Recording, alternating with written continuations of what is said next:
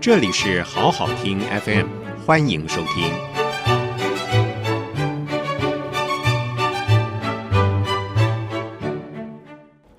各位听众，大家好，欢迎收听好好听 FM，我是今天的分享人卢玉伟。今天要跟大家聊的一个话题是全球启动线上教学，引爆教育科技需求。在今年，由于疫情的关系呢，在许多的领域，我们都看到极大的变动，包括教育现场也是。为了阻止疫情的蔓延，全球从小学到大学，不论是被迫启动，或者是超前部署、停课不停学的线上学习潮，引发了许多的一个讨论。它不只是改变过去教与学的模式，同时呢，也引发了这个教育科技新创这样子的一个焦点。那教育科技结合新创，并不是因为疫情才发生。在大概二零一三年的时候呢，由于这个平台科技越来越成熟呢，所谓的大规模开放课程这样子的一个模式呢，在全球兴起。可能大家有听过的可汗学院或是 c o s e r a。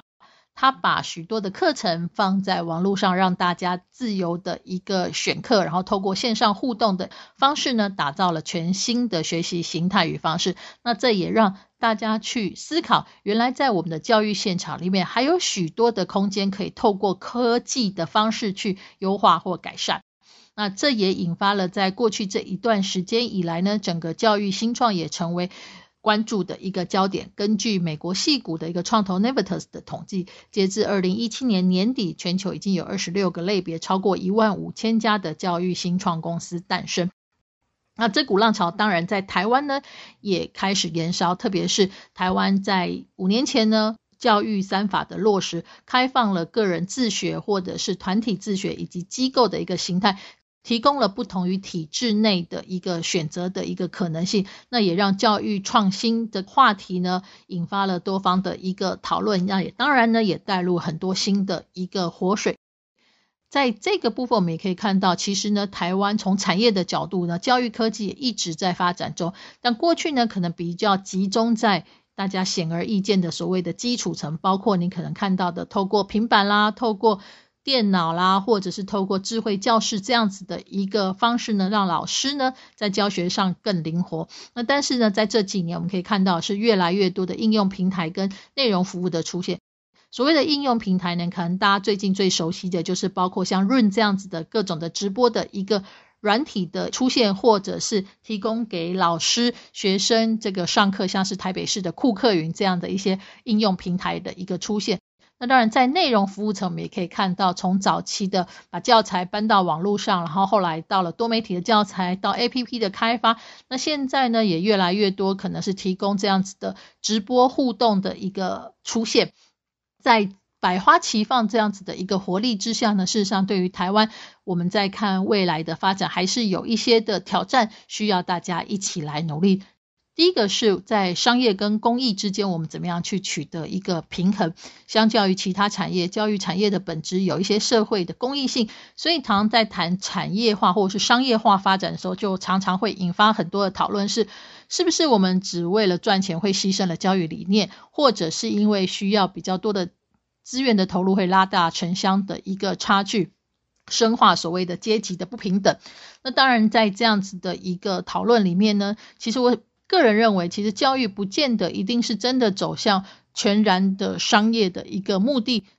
但是呢，当我们希望教育有更好的品质与效率的时候呢，适度的给予提供服务者应有的报酬，我想这还是很必须的一个部分。那当然，这就牵扯到为什么教育相对于其他产业比较没有那么强的商业动能，很主要的一个原因是，教育作为一个基础的一个产业，它许多不管是在预算的。分配或者是管理上面呢，其实都是一个比较由上而下集中与管理政府单位的一个模式，所以呢，这也使得在采用上面呢有一些不够弹性的地方。比如说，各级的学校它要采购所谓的教育科技，不管是硬体产品或是软体服，它首先必须要透过一个标案的方式处理。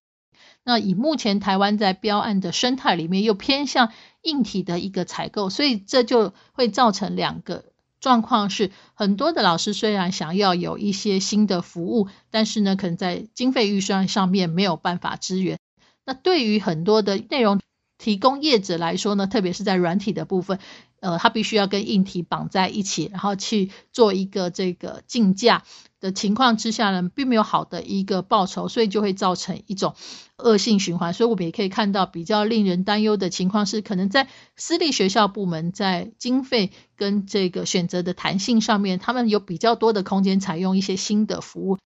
那这也是大家提到说，那有没有可能在这样子的一个采购模式上面，给予未来在教育产品这个部分有更多的一个可能性？有人就建议是说，是不是可以比较健保的一个模式，让学校或老师有一定的点数去采购产品，然后再。反向过来跟所谓的教育部门申请经费，那我个人觉得这是一个蛮好的一个思考的方向，大家可以进一步的再做讨论。那当然，我想第二个挑战是我们怎么样去改变所谓的师生之间的一个关系。在过去呢，通常我们的教育形态是老师讲课，学生听，但是在网络时代，很多的知识都在网络上可以找到的时候，我们怎么样重新去思考老师的角色？他可能要从过去只是这个。授课的一个部分，要其实要做更多的陪伴与带领，然后呢，特别是怎么样再透过新的师生协作，还有老师之间的协作的一个方式呢，去厚植力量。因为在过去我们看到老师大概就是在课堂上面孤军奋战，然后也许在课后有一些共备的一些社群，但过去也会受限于地域的限制，他不见得能够集合到这么多。有共同目标的老师，那透过平台的串联呢，其实的确可以帮助老师在备课上面，在教学的方法上面呢，他有更多的一个思考跟一个更多操作的启发的可能性。对于教育科技，我想最大的改变不仅仅是在于提供了很多的工具，更大的其实是在观念上的改变。我们怎么样把网络的开放以及协作的精神带入教育的现场，重新去打破老师。单向的这样子的一个教学的形态呢，然后重新去形成一个学习的社群，那让学校呢也不再只是一个每天好像八点一定要进去的一个封闭空间，而是它是一个更有活力的一个